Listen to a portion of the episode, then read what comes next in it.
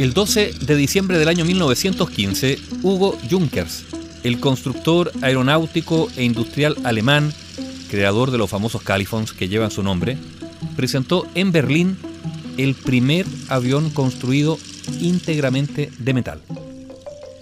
Junkers había nacido en Reid, en la actual Renania del Norte, Westfalia. Estudió en la Universidad Técnica de Berlín y trabajó como profesor de ingeniería mecánica en Aquisgrán hasta el año 1912. El año 1895 fundó en Dessau la compañía Junkers especializada en fabricar radiadores y califons. Pero en 1903, cuando estalló la noticia de que los hermanos Wright habían echado a volar un avión de madera y tela en una playa de Estados Unidos, Junkers decidió ir mucho más allá de la fabricación de califón de gas.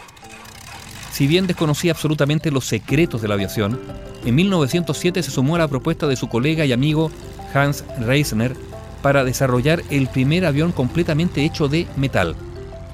Aunque tan solo un año más tarde construyeron el primer monoplano totalmente metálico, la muerte de un piloto durante las pruebas de vuelo terminó con esta sociedad de amigos y canceló cualquier expectativa a futuro. Sin embargo, Hugo Junkers retomó los planes originales y después de varios años de inversiones cuantiosas, aprovechando técnicas que ya empleaba para fabricar califons, ese 12 de diciembre del año 1915, presentó el revolucionario avión J-1, elaborado con hierro y acero. No solo se trataba de una novedad, sino que suponía un salto cualitativo impresionante para la incipiente aviación.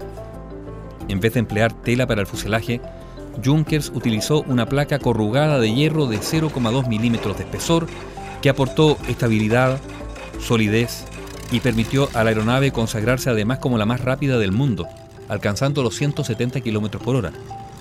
Como toque final, algo insólito, en vez de la clásica configuración de biplano de la época, el aparato mostraba una única ala rígida, voladiza, anclada al fuselaje sin ningún soporte externo. Para muchos era como una cosa de magia. El J1, como era de metal, ofrecía más seguridad al piloto durante los ataques enemigos porque para ese entonces, en los inicios de la Primera Guerra Mundial, la fábrica de Junkers había pasado al servicio de las Fuerzas Armadas alemanas, en medio de la alarma de los aliados y la resignación de su dueño.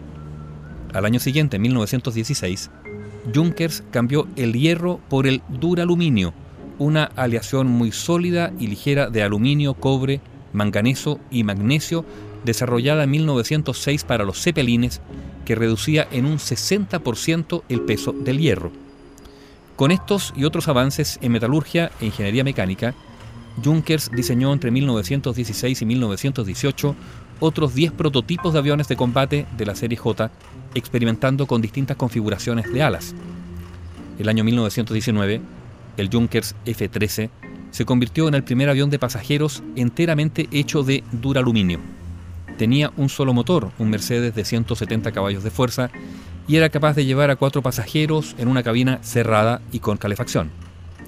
También, el año 1919, Junkers comenzó a trabajar en el diseño de Gigante, el JG-1, pensado para llevar a los pasajeros dentro de las gruesas alas, pero dos años más tarde la Comisión Aliada de Control Aeronáutico ordenó que el todavía incompleto JG-1 fuera destruido por exceder los límites impuestos a la aviación alemana en la posguerra.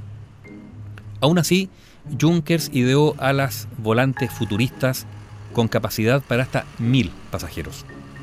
Lo más cerca que estuvo de conseguir hacerlas realidad fue el año 1931 con el Junkers G-38, un avión que tenía una gran ala ancha con espacio para el combustible, los motores y dos cabinas de pasajeros, aunque necesitaba un pequeño fuselaje para alojar la tripulación y una parte del pasaje.